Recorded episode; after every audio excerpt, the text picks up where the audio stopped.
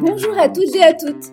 Bienvenue sur le podcast DRH Badass, le podcast qui te fait voir les RH et le droit du travail autrement. Et oui, ici on dépoussière et on vulgarise cette matière qui peut paraître complexe. Je suis Wafa, ton experte RH, et j'ai à cœur de te parler de RH et droit du travail de la manière la plus simple possible. Alors, installe-toi confortablement, on va commencer. Bonjour Annabelle. Bonjour Wafa. Je suis ravie de t'avoir sur mon podcast aujourd'hui. Pas ravie bah, également. Pour expliquer un peu à tout le monde la manière dont, dont je t'ai connue. Alors, je me permets, je peux te tutoyer?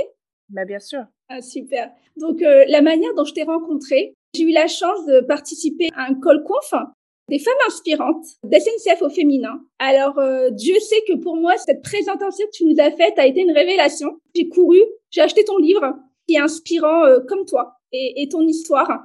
Et je veux vraiment que tu la partages avec nous aujourd'hui dans ce troisième épisode de DRH Badass. Donc, je te laisse te présenter et nous raconter un peu ton parcours et comment ce livre peut s'adapter à une personne qui recherche un emploi, qui est en reconversion ou qui veut tenter l'entrepreneuriat.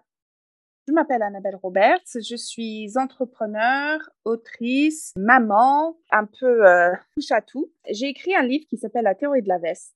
La théorie de la veste est des années de recherche dans un sujet qui est pour moi quelque chose qui freine plein de gens des gens qui cherchent à entreprendre, des gens qui cherchent à, à monter plus haut dans leur carrière ou être promus, c'est le rejet.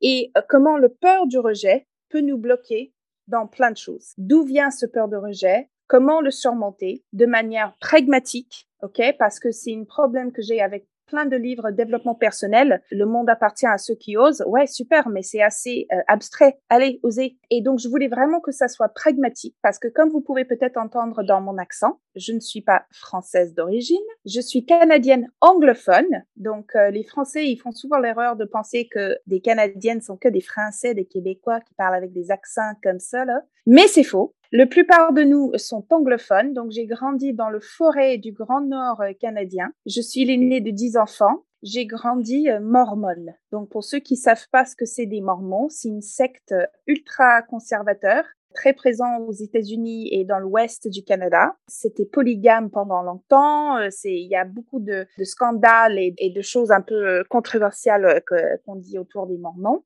Mais euh, une chose qu'ils ne sont pas, c'est féministe. Une femme mormone est destinée à se marier très jeune. Donc moi, j'ai passé le bac à 18 ans et il y avait euh, plusieurs euh, femmes dans ma classe de bac qui étaient déjà mariées et qui attendaient des enfants. Moi, j'ai su que ça allait pas être mon destin. Je savais que si j'allais faire quelque chose de moi-même, il fallait construire tout parce que j'étais pas née dans un quartier chic c'était pas possible d'y aller à une grande école. Je connaissais personne qui travaille dans le business, sauf mon père, qui avait une entreprise de camions qui transportait du pétrole et qui avait deux, trois camions. Et c'était le plus grand business que j'ai jamais euh, vu. Et c'est pour ça que j'ai construit la théorie de la veste, parce que du talent est partout et l'opportunité n'est pas. Et si vous n'avez pas la chance d'être né dans un quartier chic, avec des parents qui exercent des chouettes métiers, donc ils peuvent vous trouver des super stages, à y aller dans une grande école parce que vous avez des moyens. Il faut que vous soyez capable de créer votre propre opportunité. Et pour moi, la théorie de la veste et des recherches que j'ai faites sur comment surmonter votre peur de rejet sont basées sur ce constat. Ça ressort beaucoup dans ton livre. Hein. Et l'outil que tu nous proposes, c'est de dire, ben voilà, pendant une journée, je me dis, allez, je me prends une, deux, trois, voire quatre vestes. Alors toi, tu t'es arrêté à trois vestes et tu te dis, allez, j'appelle. Ça veut dire que psychologiquement, tu nous prépares avec ta théorie à se dire, bam, je vais l'avoir en pleine figure.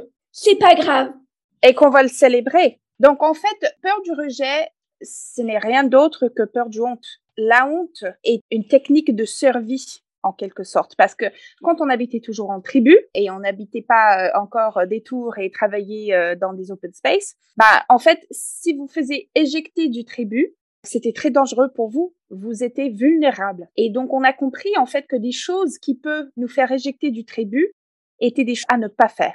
Challenger l'alpha, dire des choses contre euh, la femme d'un tel, se rendre bruyant, se rendre grand. On a compris que si je, entre guillemets, restais à ma place, ça égalait le survie. Mais c'était en 1955 euh, que Einstein a dit que notre technologie a dépassé notre humanité.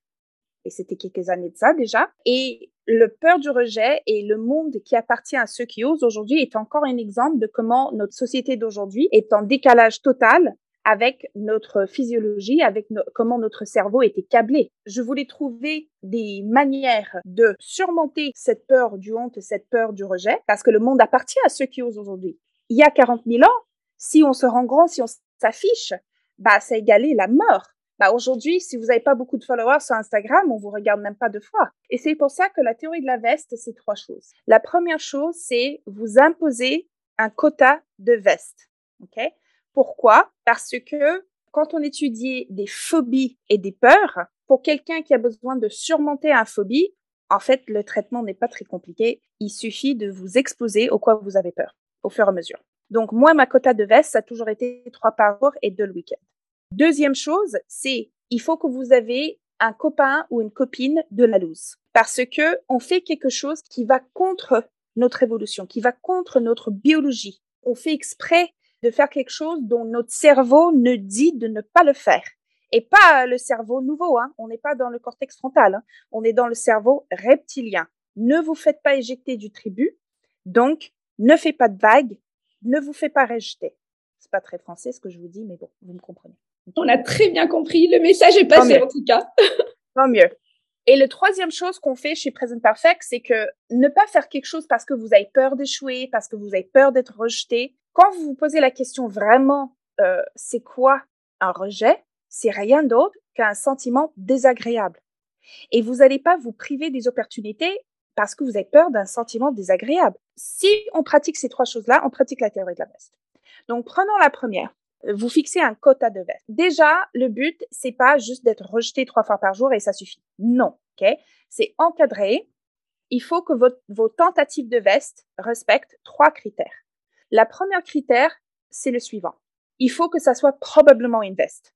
D'accord? Donc, euh, imaginons, euh, Wafa, que ton objectif, c'est d'avoir euh, plus d'auteurs et d'autrices qui parlent des choses qui vont inspirer des gens qui t'écoutent. Et donc, on est, tu vois quelqu'un dans mon réseau sur LinkedIn où tu dis, ah, j'aimerais bien inviter elle, par exemple.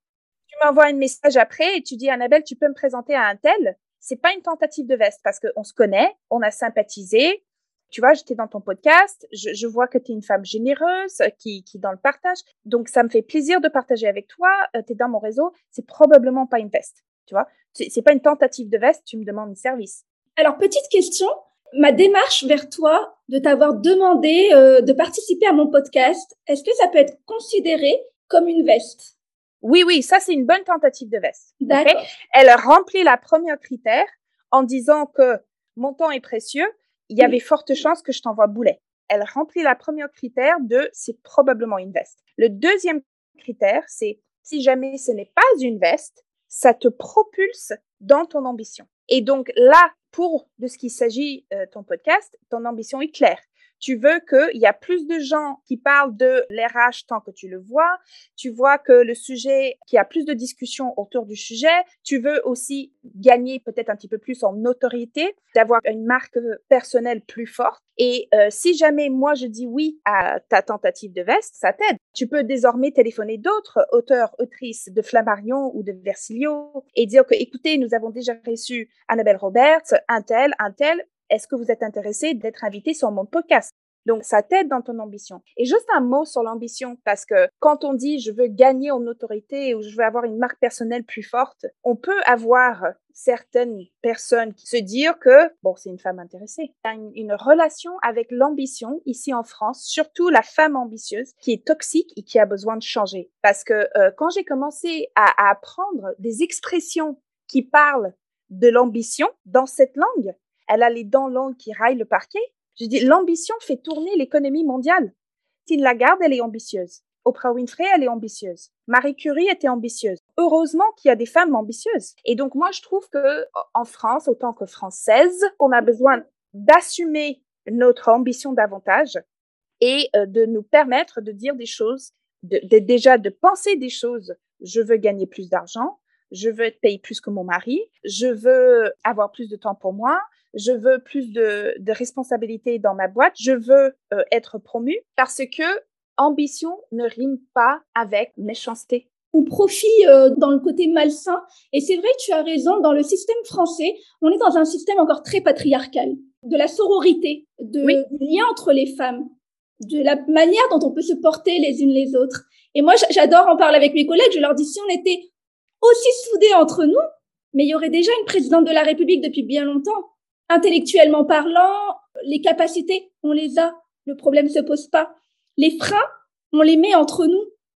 Et, c'est pour ça que le fameux hashtag sororité, pour moi, il, prend tellement d'ampleur. Encore faut-il l'utiliser à bon escient. Je me suis fait une promesse il y a longtemps. C'est que, et je vais le dire en anglais parce que j'ai réfléchi encore en anglais, donc peut-être tu peux le traduire après, euh, Wafa. Bien sûr. Um, I, I will always help a woman in need. Donc, quand je peux, j'aiderai toujours une femme qui a besoin quand l'opportunité se présente. Donc, tu le savais pas, mais de me demander de venir sur ton podcast quand on se connaît ni d'ave ni des dents, c'était euh, une tentative de veste. Mais ce que tu connaissais pas sur moi, c'est que je prends toujours du temps pour euh, aider des femmes à avancer et assumer leur ambition. Alors, je le savais pas, mais je l'ai hmm. senti à ton message. Je dit, mais as répondu à la minute, c'était OK pour toi.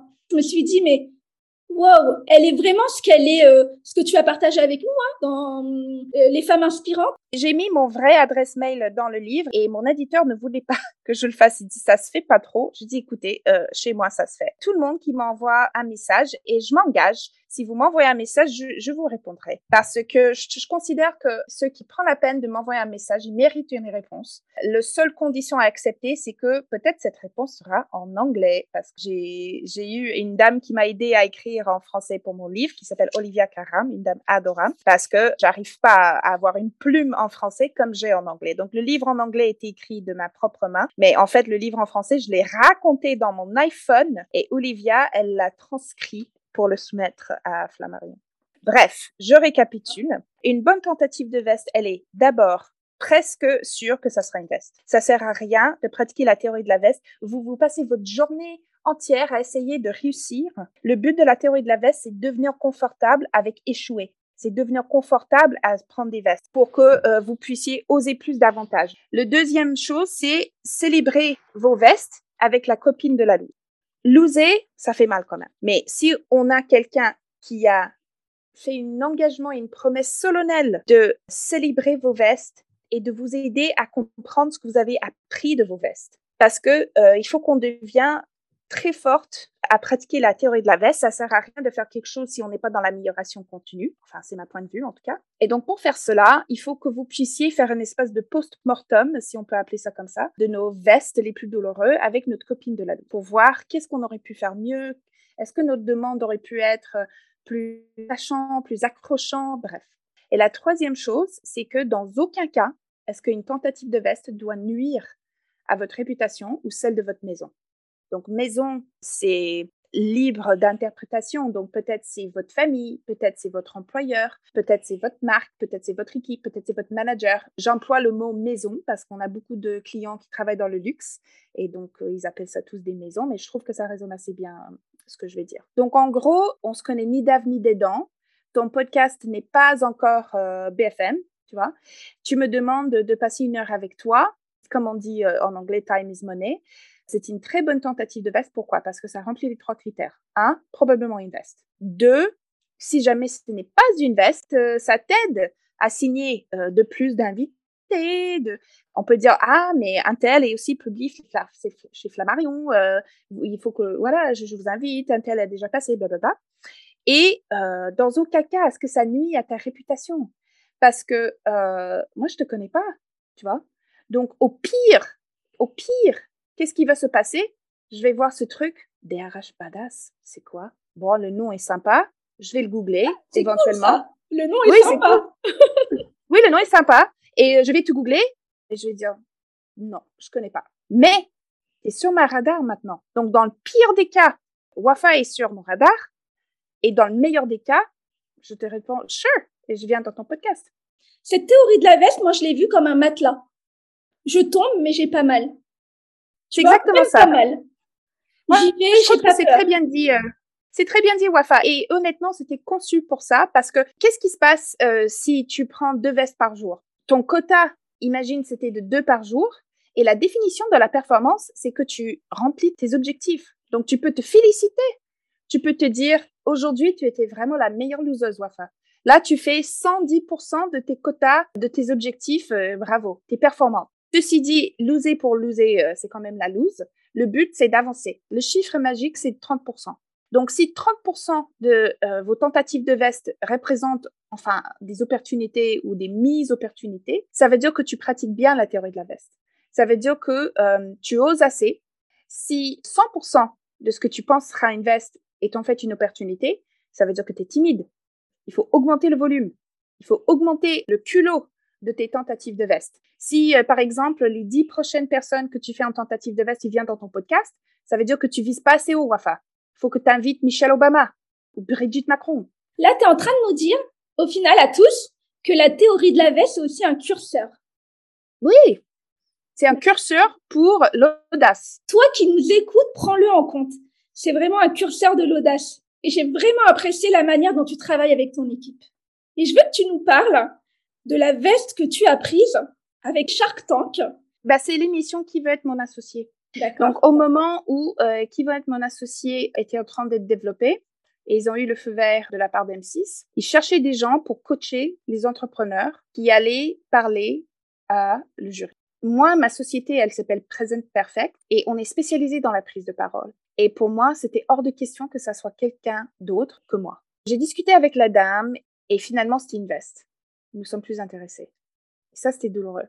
C'est ce jour-là où j'ai appris que des vestes sont souvent des terrains fertiles de vestes. Parce que les trois vestes par jour, ils font pas se faire tout seul. Hein. Et donc là, j'ai dit, OK, je n'accepte pas ce veste, j'y vais quand même.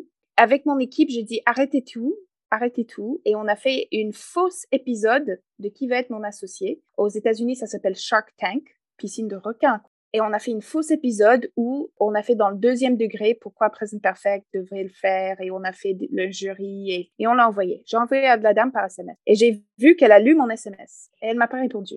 Quand quelqu'un ne répond pas, moi je dis qu'au bout de 48 heures, vous pouvez considérer que c'est une veste. Et là, c'était une veste, mais j'étais satisfaite.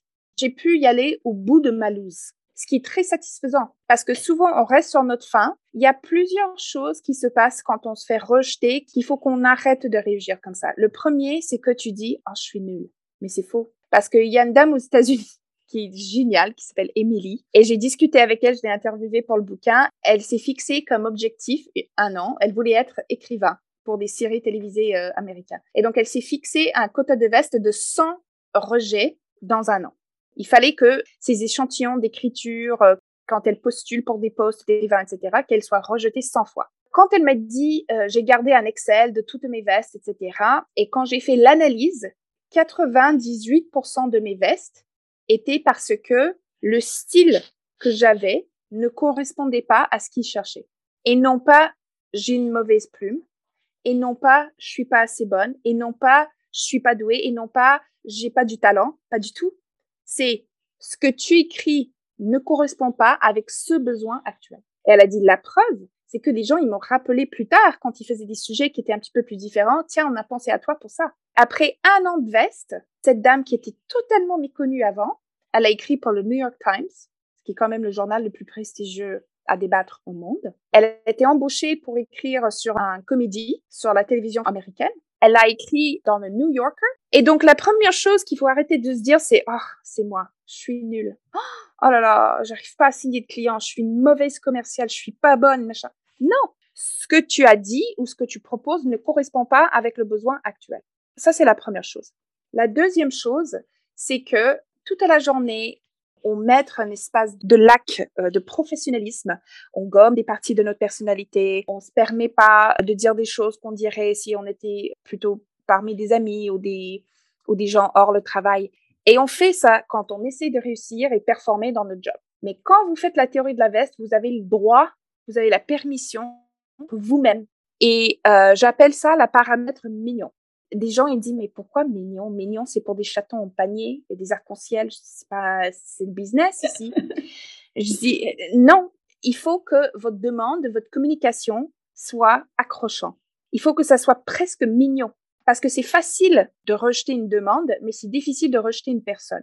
Quand tu m'as dit, je t'ai entendu parler à la SNCF et je suis allée sur ton page LinkedIn et j'ai vu quelqu'un de tellement souriante, de rayonnante sur LinkedIn, je me suis dit, bon, je vais pas passer une mauvaise heure avec cette dame.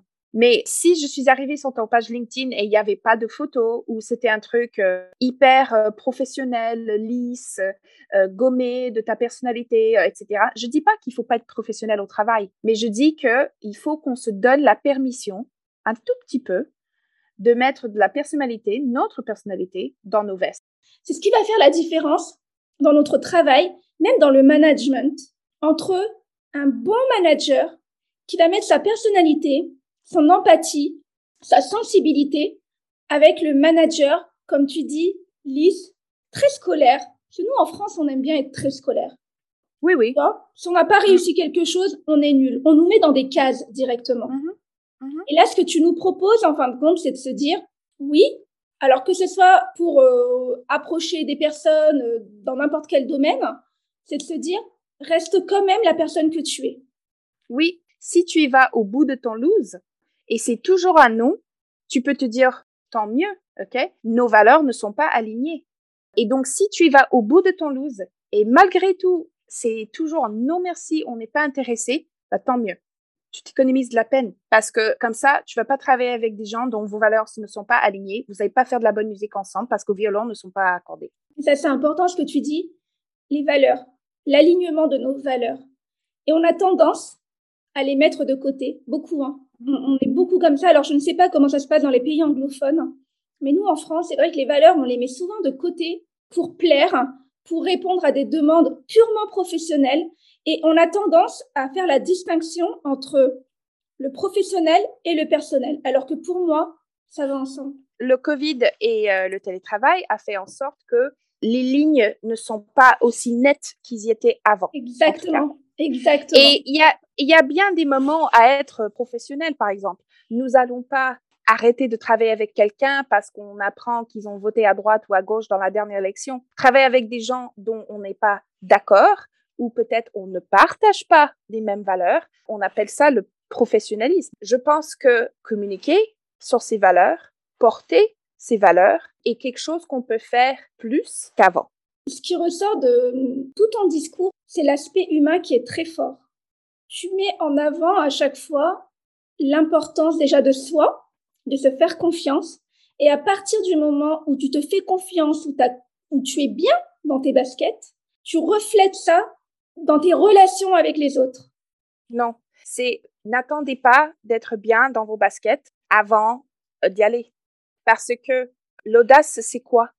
C'est de faire malgré le sentiment que vous avez qui vous dit de ne pas le faire. Évidemment, l'humain est, important, mais dit comme ça, on peut penser que je, suis quelqu'un d'extrêmement agréable, qui, qui s'entend avec tout le monde. Pas du tout, je suis assez grincheuse en fait, hein, et straight to the point comme, euh, comme femme.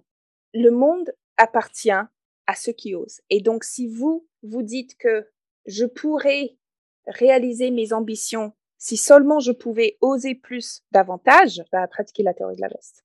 Donc, de rien, on peut aller très haut en osant, en appliquant cette fameuse théorie de la veste. Pas de rien, d'une forte ambition et d'une forte talent. Parce qu'on voit que la théorie de la veste, il y a un, chercheur qui s'appelle Gary Pisano, qui est professeur à Harvard, qui étudie la science de l'innovation. Pourquoi certaines boîtes sont tellement innovantes et d'autres qui ont plus de moyens ne sont pas? Il y a plein de raisons, mais une chose qu'il a constaté, c'est que une tolérance pour l'échec, parce que pour innover, il faut bien échouer. Une tolérance pour l'échec dans une équipe demande une intolérance à l'incompétence, qui est assez dur à dire. La théorie de la veste, c'est la même chose. On s'accorde le droit à ne pas réussir du premier coup ça commence déjà dès notre plus jeune âge. Malheureusement, avec euh, les enfants, hein, à l'école, l'échec est très mal vécu. Il est très mal vécu des professeurs, des parents et donc de l'enfant. Mm. Alors que moi qui suis maman, euh, tu l'es également, hein, tu nous avais parlé de ta vie de famille, je le dis à ma fille. Alors à l'école, elle a de la chance de faire le conservatoire à côté, elle a redoublé sa deuxième année de solfège. je lui ai dit, mais chérie, tu as une chance incroyable de vivre entre guillemets l'échec, parce que moi je parle d'expérience, mais je lui dis tu as la chance incroyable de vivre ça du haut de tes huit ans. Moi, je l'ai vécu, j'étais à la fac. Oh mon Dieu, mm. le coup dur que j'ai eu. Je me l'étais interdit et en plus, ça n'est jamais arrivé. Mais hop, à la fac, à supporter, ça a été très lourd. Mais parce qu'on nous a formaté en nous disant l'échec est impensable. Et aujourd'hui, en entreprise, c'est pareil. L'échec est impensable. Tu traites mal un dossier, un mauvais élément dans l'équipe. Et aussi, les raisons pour lesquelles on a raté le dossier sont importantes. Si on a raté le dossier parce que on a essayé d'écrire dans une manière plus euh, familier et ça n'a pas marché parce que euh, le ton et ou le plume était très jeune et le, les clients étaient très conservateurs et ça n'a pas marché pour cette raison-là. Ça c'est ok parce qu'on va apprendre de cet échec. Douleur plus réflexion égale progrès. Mais si on a échoué le dossier parce que tu n'as pas assez euh, bien travaillé, parce que tu n'as pas investi les heures qu'il fallait pour que ça soit parfait, parce que tu as mal géré ton temps, parce que tu n'étais pas organisé, mais ça c'est quelque chose que je n'accepte pas une tolérance pour l'échec demande une intolérance pour l'incompétence. Je partage totalement ton avis. Quand l'expérience n'a pas abouti parce que on s'est laissé aller, là on l'accepte moins, évidemment. Bah, et, pour des gens qui sont motivés par la performance, on l'accepte pas. Ce livre, c'est une bible pour moi. C'est une bible d'une personne qui veut avancer, qui veut monter. Et puis j'ai adoré ton livre, tu sais pourquoi? Parce que j'avais déjà choisi mon titre de podcast que je vois badass derrière ton livre mais je suis faite pour lui parler, je suis faite pour la rencontrer. Annabelle, c'est une vraie méthode, alors comme tu l'écris, contre-intuitive, et on transforme nos déchets en armes. Ça te représente quoi? La, couverture te représente? Bah en fait, euh, c'est pas la couverture habituelle de Flammarion. Ils ont une couverture type, et donc je suis parmi euh, peu d'autrices à dévier de cette format, mais j'ai dit avec votre permission, cette couverture beige ça me rassemble pas. Je voulais votre permission de faire un truc beaucoup plus flashy. J'ai fait une tentative de veste, ils m'ont dit why not? Mais c'est parce qu'ils ont compris ta personnalité. Quel honneur tu me fais euh, de pouvoir échanger avec toi et de pouvoir aussi euh, être sur mon podcast et que ta voix soit entendue par, euh, par certaines personnes dans un premier temps et j'espère que ça va grandir. L'honneur est pour moi, Wafa. Je suis fan de, de tous ceux qui créent des choses et quelqu'un qui travaille à temps plein, qui est déjà maman et qui prend du temps pour créer un podcast et de le mettre au monde pour la seule et unique raison parce qu'elle pense que ça a besoin d'être au monde. Euh, pour moi, c'est une femme ambitieuse. Donc, euh, je suis ravie de, participer. Quel plaisir d'avoir échangé avec toi. Le but de ce podcast, c'est de rendre accessible une matière qui est parfois ennuyante, qui est parfois ouais, poussiéreuse, on n'a pas envie. Et tu as participé à ça, donc euh, un grand, grand merci, euh, Annabelle. Vraiment. Merci, Wafa. Et à toi qui écoutes le troisième épisode de DRH Badass, je te dis à dans deux semaines.